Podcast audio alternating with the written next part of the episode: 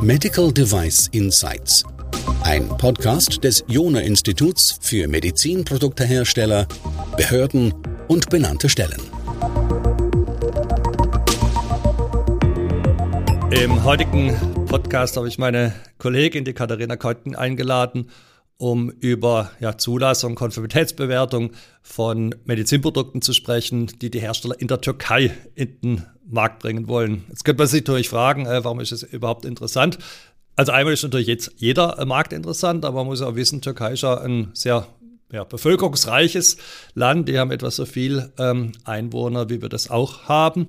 Klar, also die haben jetzt nicht ganz die Gesundheitsinfrastruktur, wie wir es haben. Also beispielsweise ja nur ja, vielleicht die Hälfte, ein Drittel der Krankenhausbetten. Das gleiche gilt auch für die Ärzte, aber nichtsdestotrotz, denke ich, ist das ein relevanter Markt, den man sich auch mit anschauen sollte. Und heute wollte ich mit der Katharina darüber sprechen, ja, was muss jetzt überhaupt getan werden, die Produkte da legal in den Verkehr bringen kann, welche Hürden muss man da beachten. Ja, und Katharina, wenn du dich vielleicht kurz vorstellen würdest, dass unsere Hörer dich ein bisschen kennen und dann legen wir auch direkt los. Ja, vielen Dank, Christian, für die Einladung heute.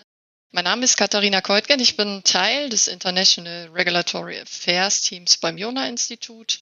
Ich komme eigentlich aus der biomedizinischen Technik und bin seit fast einem Jahrzehnt ähm, Regulatory Affairs für Medizinprodukte tätig. Als, als Teammitglied des International Regulatory Affairs Teams beim Jona-Institut äh, befasse ich mich insbesondere eben mit internationalen Zulassungen. Dazu gehört die Ermittlung von optimalen regulatorischen Strategien in den Zielmärkten, aber auch die Unterstützung bei der konkreten Umsetzung. Ja, da bist du genau unsere Frau, die wir da brauchen.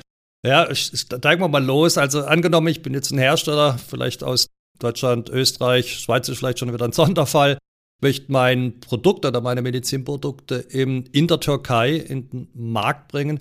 Was muss ich dann machen? Also gibt es da quasi so ein eigenes Zulassungssystem, wenn wir es vielleicht von der FDA her kennen oder haben die Vereinfachungen? Weil richtiges Mitglied der EU sind sie ja nicht. Ja, genau. Faktisch ist die Türkei ein Drittstaat. Es gibt allerdings seit den 90er Jahren schon die sogenannte EU-Turkey Customs Union, die unter anderem ähm, beinhaltet, dass das türkische nationale Recht in verschiedenen Bereichen an das EU-Recht angepasst werden soll. Und ähm, für Medizinprodukte in Verkehrbringung bedeutet das ganz konkret, dass das EU-Recht ähm, in der Türkei harmonisiert wurde. Das ist damals schon bei der mittlerweile ersetzten Medizinprodukte-Richtlinie und der IVDD sowie der AIMDD geschehen. Und ist jetzt beim Inkrafttreten der MDR auch für die MDR harmonisiert worden. Das heißt, man kann sagen, die haben das gleiche Recht, also bei denen gilt quasi analog eine Art MDR oder IVDR, was ja eigentlich dann Schluss zulassen würde, wenn ein Produkt ja den europäischen Anforderungen genügt, genügt es auch den türkischen Anforderungen. Braucht man dann trotzdem einen, Verkehr, äh, einen Importeur oder einen EU-Bevollmächtigten? Nein, man benötigt keinen Bevollmächtigten. Das hat die EU-Kommission auch erst kürzlich in einer Notice to Stakeholders nochmal bekräftigt, dass in der EU ansässige Hersteller keinen Bevollmächtigten in der Türkei benötigen und eben umgekehrt auch türkische Hersteller keinen EU-Bevollmächtigten brauchen. Okay, das macht es einfach, wahrscheinlich wie bei der Schweiz früher mit diesen Recognition Agreements. Das vereinfacht vieles. Jetzt haben wir aber nichtsdestotrotz, also jetzt sogar bei ähm, vollwertigen EU-Mitgliedern immer noch mal so nationale Besonderheiten, zum Beispiel die Deutschen, die sich mit der Medizinprodukte-Durchführungsgesetz nochmal so Dinge ausdenken, wie den ja, Medizinprodukteberater zum Beispiel. Gibt es jetzt in der Türkei auch nochmal solche Erweiterungen oder zusätzliche Anforderungen, die man kennen sollte als Hersteller von Medizinprodukten, der in der Türkei verkaufen will? Ja, die gibt es. Ähm, obwohl die türkische MDR, ähm, sie heißt tatsächlich auch in der Türkei Medical Device Regulation, vollständig im Einklang mit der EU-MDR ist, ähm, gibt es schon nationale Regularien, die man zu beachten hat. Ähm, die betreffen zum einen die Produktregistrierung in der Türkei. Es gibt da ein nationales Product Tracking System, UTS abgekürzt, in das Medizinprodukte aufgenommen werden müssen, bevor sie in der Türkei in Verkehr gebracht werden dürfen. Das heißt also, dass jeder Medizinproduktehersteller verpflichtet ist, seine Produkte in der türkischen Datenbank zu registrieren. Ähm, und weiterhin gibt es dann noch ähm, ein Gesetz über den Verkauf und die Werbung von Medizinprodukten. Da geht es zum einen um die konkreten Anforderungen an die Werbung ähm, für Medizinprodukte. Es definiert aber auch, dass Medizinprodukte in der Türkei eben nur über autorisierte Vertriebszentren in Verkehr gebracht werden dürfen. Ähm, die Anforderungen an die Vertriebszentren sind sehr klar in diesem Gesetz definiert. Man benötigt zum Beispiel verantwortliche Personen und eben auch Personal, das entsprechende Ausbildung durch das Gesundheitsministerium vorweisen kann. Und es gibt eben auch nur einige wenige Produkte, wie zum Beispiel Windeln oder Kondome, die von dieser Verpflichtung ausgenommen sind und eben auch über nicht autorisierte Verkaufsstellen, wie zum Beispiel Supermärkte, verkauft werden dürfen. Ähm, diese Ausnahmen sind äh, im Detail im Anhang 3 dieses Gesetzes aufgelistet. Okay, die da sogar als Medizinprodukt zählen.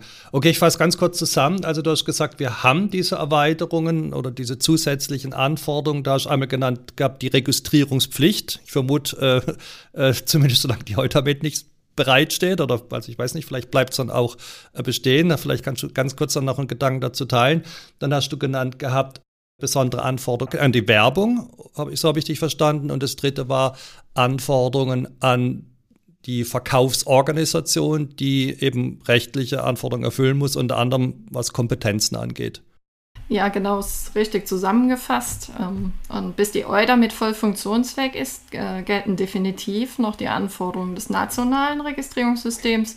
Das ist im Artikel zu den Übergangsbestimmungen in der türkischen MDR. Ähm, hier ist es der Artikel 110 definiert, dass weiterhin der Artikel 14 der ersetzten Medizinprodukte-Regularie gilt, ähm, der eben genau die Registrierung im nationalen System fordert.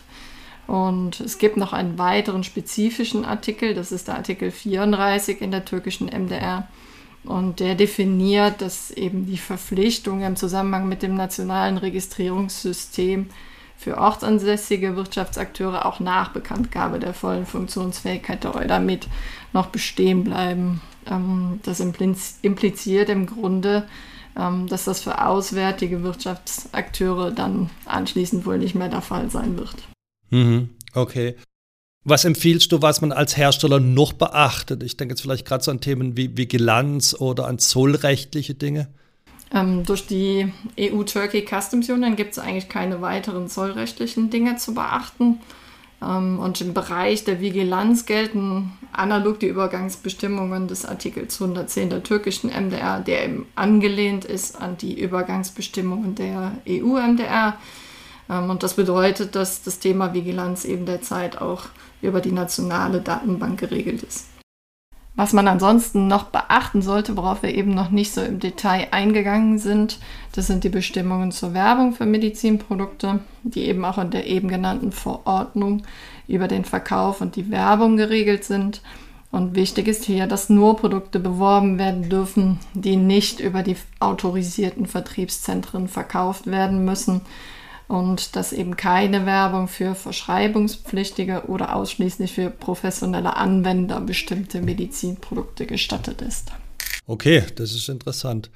Ja, ich glaube, damit haben wir schon mal ziemliche Übersicht. Also wenn man das nochmal vielleicht zusammenfasst. Also die ganz große Hürde ist weg, äh, weil wir keine ähm, Anforderungen haben an die Produkte, an die Entwicklung, an die Produktion, nachgelagerter Phase, die jetzt spezifisch sind für die Türkei. Aber wir haben dann doch so einige Details, die man, auf die man achten sollte. Und da hast du uns jetzt genannt gehabt, von Vigilanz über Werbung, über die Verkaufsorganisation. Eudamed hast du gesagt, also diese Registrierungspflicht, die zumindest bis Eudamed fertig ist, noch weiterhin gilt. Also da muss man ein bisschen drauf aufpassen. Das heißt also, es ist nicht so, wie das in europäischen Ländern untereinander immer wäre. Also diese Besonderheit muss man kennen und beachten und da hast du uns einen super Überblick gegeben. Vielleicht ganz kurz noch zum Schluss die Frage, äh, könnte man als Hersteller direkt in der Türkei ähm, die Konformität erklären lassen? Also sprich, haben wir da überhaupt eine benannte Stelle? Es gibt derzeit keine benannte Stelle in der Türkei. Allerdings ist es äh, von der EU-Kommission klar, definiert und veröffentlicht worden, dass benannte Stellen in der Türkei benannt werden dürfen und dass die mit EU benannten Stellen absolut gleichgestellt sind. Okay, also da kann sich dann vielleicht noch was tun. Vielleicht hilft es auch ein bisschen, äh, den ganzen Engpass, den wir bei den benannten Stellen haben, aufzuweiten. Ja, Katharina, das war äh, super. Ich vermute mal, wenn jemand Fragen dazu hat, seine Produkte in der Türkei in Verkehr bringen will und noch da genauer einsteigen will, kann er oder sie sich gern an dich wenden, oder? Ja, sehr gerne. Ja, oder über den, über den Fachartikel, den wir hier auch mit verlinkt haben, direkt Kontakt aufnehmen. Also unser International Regulatory Affairs Team hilft da von Herzen gerne. Genau. Katharina, nochmal herzlichen Dank, hat Spaß gemacht. Sehr gerne.